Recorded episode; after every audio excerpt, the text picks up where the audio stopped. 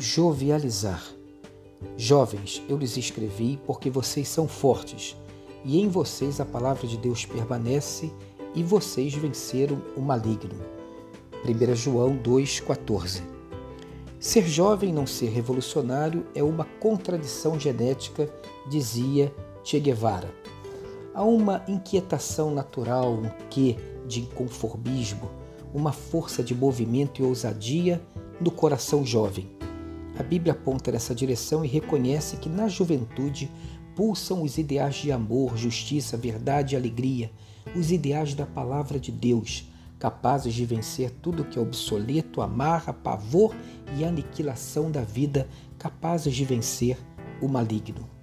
O jovem é crédulo, corajoso e atrevido, por isso não para de sonhar e de acolher o que é belo, bom e grande do jogo da vida.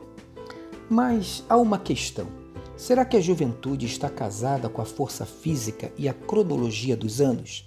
Será que ser jovem é só para alguns e por um tempo apenas?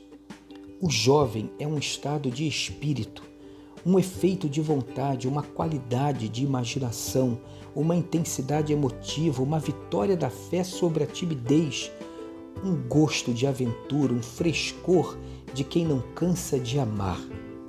A gente envelhece porque abandona o jovem dentro de nós mesmos.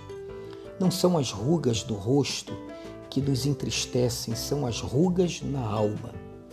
As preocupações, as lutas do dia a dia, os temores mais verdadeiros e principalmente as nossas frustrações e injustiças sofridas querem nos tornar pó antes da morte e encher o nosso peito de deboche, indiferença e fraqueza de mente e coração.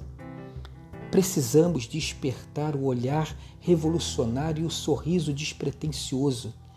Essa força não está fora da gente, mas dentro de nós. Há um jovem pronto para despertar e reagir dentro da gente.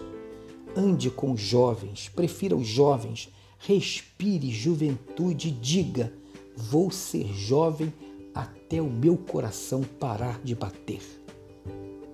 Tenha um dia abençoado e abençoador, onde você possa despertar este jovem dentro de você.